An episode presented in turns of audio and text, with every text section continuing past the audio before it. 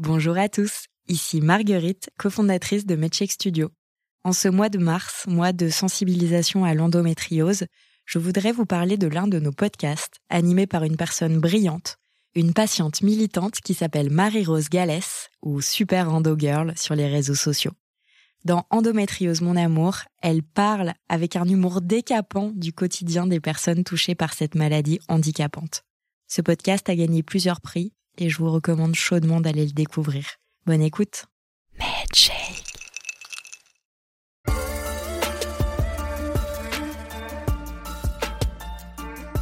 Ophélie, tu mets à profit ton expérience en communication dans le domaine de la santé pour fournir des stratégies efficaces de création de contenu, euh, notamment pour les newsletters et les sites internet de tes clients, mais tu es aussi une experte en réseaux sociaux. Bienvenue. Merci, merci de m'accueillir. Alors, euh, Ophélie, euh, j'ai deux questions pour toi. Ça va être un épisode de cheminement très très court. La première, euh, tu as fait donc une, année en médecine. comment ce parcours, à la fois donc en médecine et en commerce par la suite, a influencé ton approche de la communication dans le secteur de la santé? Alors, je dirais que ça a commencé en fait même avant mes études, parce que étant petite, j'adorais le dessin animé. Il était une fois la vie qui est en fin de compte un moyen dessin animé. Voilà, qui est en fin de compte un moyen de communiquer dans le domaine de la santé et de vulgariser auprès des, euh, des jeunes enfants. Donc toujours passionnée de sciences et de santé. Donc j'ai tenté la première année de médecine ce qui reste la première année de médecine. Hein, euh, c'est pas non plus euh, voilà, mais on apprend déjà quelques bases. Et ayant eu la mononucléose et la toxoplasmose à ma deuxième année, euh, enfin ma au redoublement, on va dire, eh bien, j'ai loupé de quelques places, mais j'ai continué dans la sphère de la biologie jusqu'en master en physiopathologie, donc vraiment spécifique dans le domaine de la santé, mais au niveau cellulaire, donc le diabète au niveau cellulaire, euh, le cancer du foie au niveau cellulaire, etc., jusqu'à en fait switcher vers cet autre monde qui est euh, euh, l'école de commerce en fait et la communication c'est surtout venu d'un fait que euh, la recherche, c'était quelque chose qui me plaisait énormément, mais qui n'allait pas assez vite pour moi. Et euh, j'ai fait pas mal de recherches d'offres d'emploi tout simplement.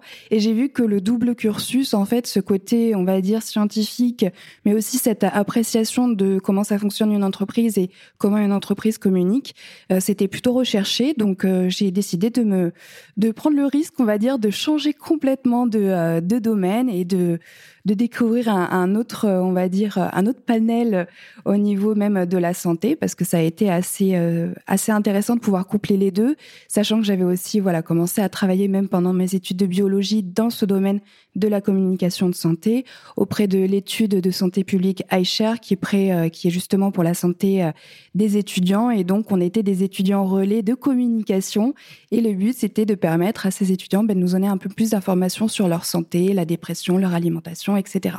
Donc je suis tombée dans la marmite toute petite et j'y suis restée. Et est-ce que tu es heureuse aujourd'hui? Oui. oui, parce que c'est vraiment un, domaine où on apprend toujours. La santé, l'avantage, c'est qu'il y a toujours des nouvelles recherches, il y a toujours des, nouveaux, de nouvelles innovations, des nouvelles choses à, découvrir, donc on s'ennuie jamais. Et puis on n'est pas très loin de la magie. Est-ce que tu veux, est-ce que tu peux nous donner un conseil pour celles qui souhaitent euh, créer un contenu efficace? euh, dans le domaine de la santé. Donc, euh, qui, est-ce que, est-ce que tu as un conseil de communication en santé euh, qu'il faut euh, faire absolument?